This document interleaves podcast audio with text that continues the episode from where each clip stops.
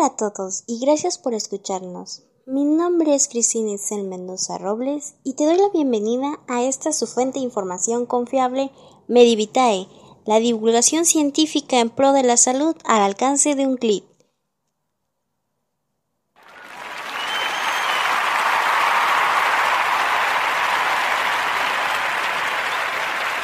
Bueno, ¿y de qué hablaremos en este nuevo segmento? Pues hablaremos sobre los artículos que conforman un botiquín de primeros auxilios completo. Realizamos una pequeña encuesta y pues nos dimos a la tarea de investigar un poco y nos dimos con la triste información de que muy poca, muy poca de la población está bien informada sobre las cosas que debe de contener un botiquín. O sea, saben lo más básico y entonces por eso Medivitae una empresa socialmente responsable con la población decidió hacer un, este pequeña cláusula para dar a conocer a la información sobre aquellos artículos que debe de contener. Pero, ¿por qué es importante tener un botiquín de primeros auxilios? Pues existe la posibilidad de que un ciclón afecte una región o ya sea un sismo o algún otro desastre natural ocurra sin previo aviso al igual de que ocurre accidentes en el lugar, la escuela o el trabajo. Es importante tener a la mano un botiquín de primeros auxilios. Pero nos hemos preguntado qué exactamente debe de tener un botiquín.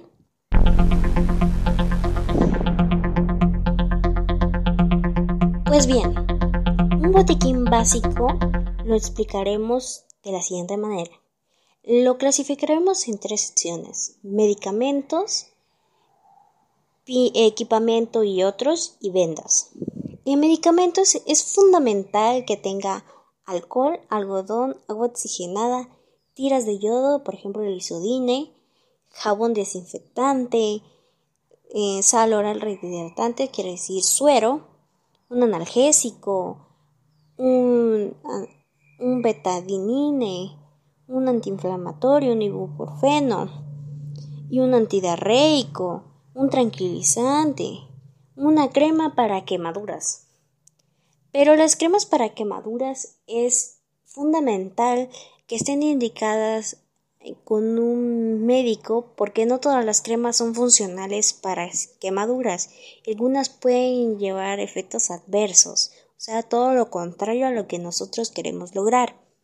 En equipos y otros, pues es fundamental que tengan pues tijeras de uso exclusivo para el botiquín, porque ante una situación de emergencia los minutos cuentan y cuentan demasiado, valen oro.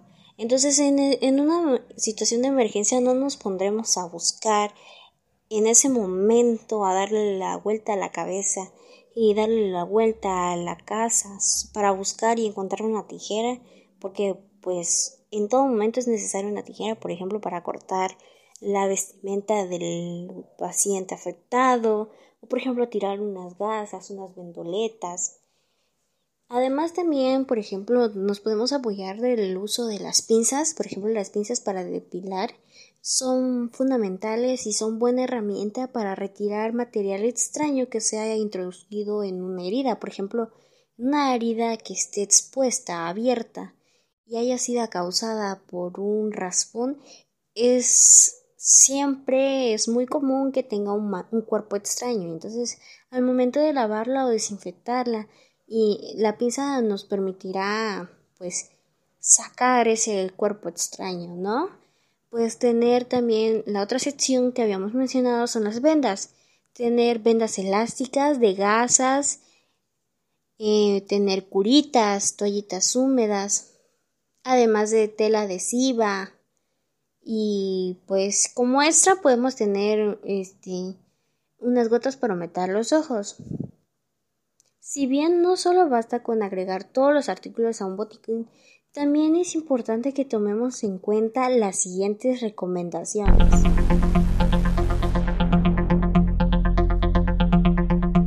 Número uno y la más importante que debemos de tener siempre en cuenta Use medicinas solamente con indicación médica. Por favor, audiencia, no se automedique, porque la primera situación que está viviendo actualmente en México y en todo el mundo es la automedicación, la automedicación ha llevado a que las bacterias o ciertos virus o ciertas enfermedades hayan tenido eh, cierta resistencia y pues no queremos eso, ¿no?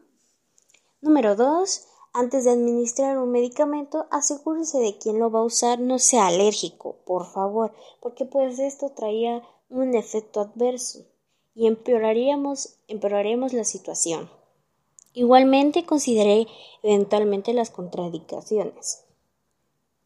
Número 3. Si algún miembro de la familia padece de alguna enfermedad, el, el botiquín deberá de contener medicamento de reserva. ¿Cómo que depende de una enfermedad? Hablamos de aquellos pacientes farmacodependientes, como por ejemplo son los diabéticos, los de cirrosis, los asmáticos. Y entonces cuando un paciente asmático está en su plena crisis, es fundamental que tengamos un salbutamol extra en el botiquín para que ayudemos al paciente, ¿no? Pues en este caso al familiar. Número 4. Los medicamentos deben de tener su base original y en fin de tener a la mano las indicaciones servirá de ayuda ante las posibles dudas sobre la utilización así como su fecha de vencimiento es muy necesario que siempre chequemos la fecha de vencimiento del medicamento. Además, evitemos el uso o indicar medicamento en mujeres embarazadas. Los medicamentos pueden ser alterados por la humedad o por el calor, por eso es indispensable que nuestro botiquín se encuentre en un lugar fresco, seco y oscuro. Cuando digo estas indicaciones no estoy diciendo el baño, porque el baño es un lugar que es húmedo y tiene muchas bacterias.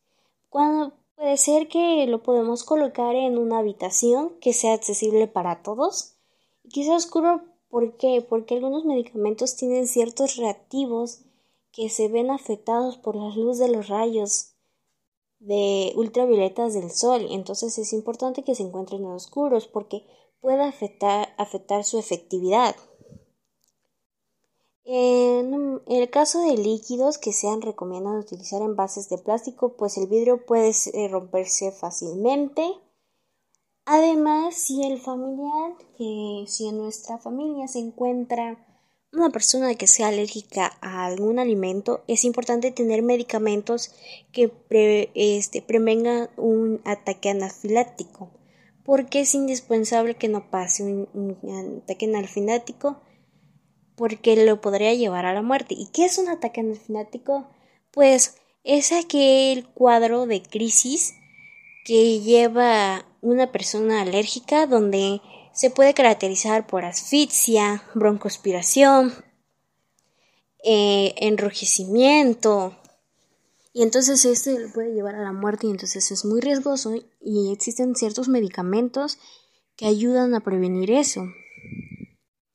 Es aconsejable que todo esté ordenado y etiquetado y que en cierto tiempo rehagamos limpieza de ello y retiremos todo medicamento que pueda tener una fecha de vencimiento corta o ya haya ya sido ya ya ya, ya haya vencido y pues haga una lista de contenido, péguelo contra tapa de lo, de, de lo que contiene el botiquín. Por ejemplo, para no gastar tiempo en, el caso de una emergencia, pues checar solo la lista que tenemos. O sea, si tenemos esto, sí, no, esto sí. Para que sea pues un poquito más eficiente. Tener todo el contenido del botiquín bien preparado con tiempo de antelación lo ayudará a afrontar cualquier urgencia médica al instante. Es necesario que tenga un botiquín de primeros auxilios en su casa o en su coche.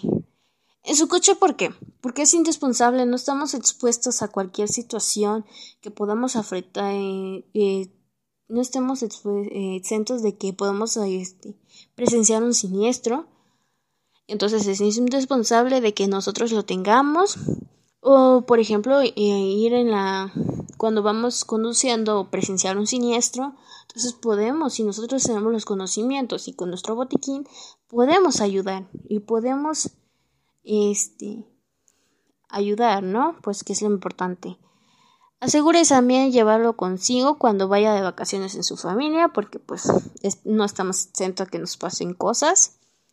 Es importante que sepa que puede comprar un botiquín de primeros auxilios, por ejemplo, en las farmacias, en una droguería, en la Cruz Roja nos brindan este, ya botiquines con todos los equipamientos básicos y necesarios. Y además es muy importante que pues apoyemos a la Cruz Roja porque pues es una empresa es una empresa que está eh, al servicio de la comunidad. Y entonces pues es importante apoyarla no y es recomendable que toda la familia tenga preparado un botiquín de primeros auxilios con la finalidad de atender de primera mano emergencias médicas menores sale entonces pues a continuación eh, realizaremos una pequeña encuesta hacia nuestra audiencia.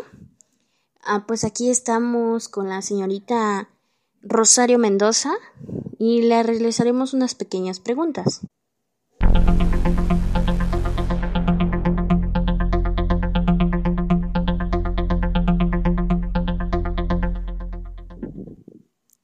Hola, buenas tardes. Sí, buenas tardes. Eh, le voy a realizar unas pequeñas preguntas. Este, ¿usted qué sabe acerca de los primeros auxilios?